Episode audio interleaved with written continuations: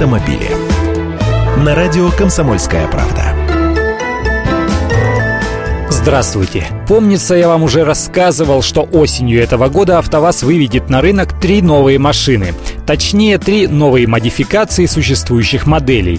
Это украшенные пластиковым обвесом универсалы Lada Kalina Cross и Lada Largus Cross, а также Lada 4 на 4 Urban. Вот о последней появились новые подробности. Урбан значит городской, то есть более цивильный вариант. Правда, он по-прежнему будет оснащаться полным приводом и бензиновым мотором объемом 1,7 литра и мощностью 83 лошадиные силы.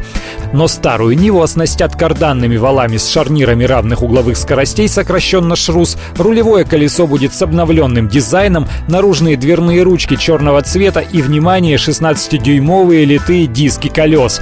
А главное, пластиковые бамперы. И по части комфорта будут изменения. В единственной комплектации люкс в списке оснащения значатся кондиционер, парктроник, подогрев передних сидений, боковые зеркала с электроприводом и обогревом, электростеклоподъемники и система АБС.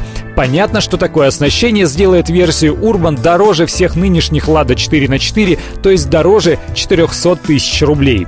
Старт продаж новинки запланирован на октябрь 2014 года, поэтому ценник пока не объявлен. Зато Datsun уже удивил ценой на седан Ondo. Он будет стоить от 329 тысяч рублей. Это на 40 тысяч рублей дороже, чем его оригинал Lada Granta, но дешевле Приоры.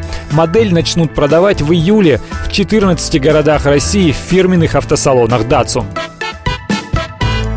Автомобили.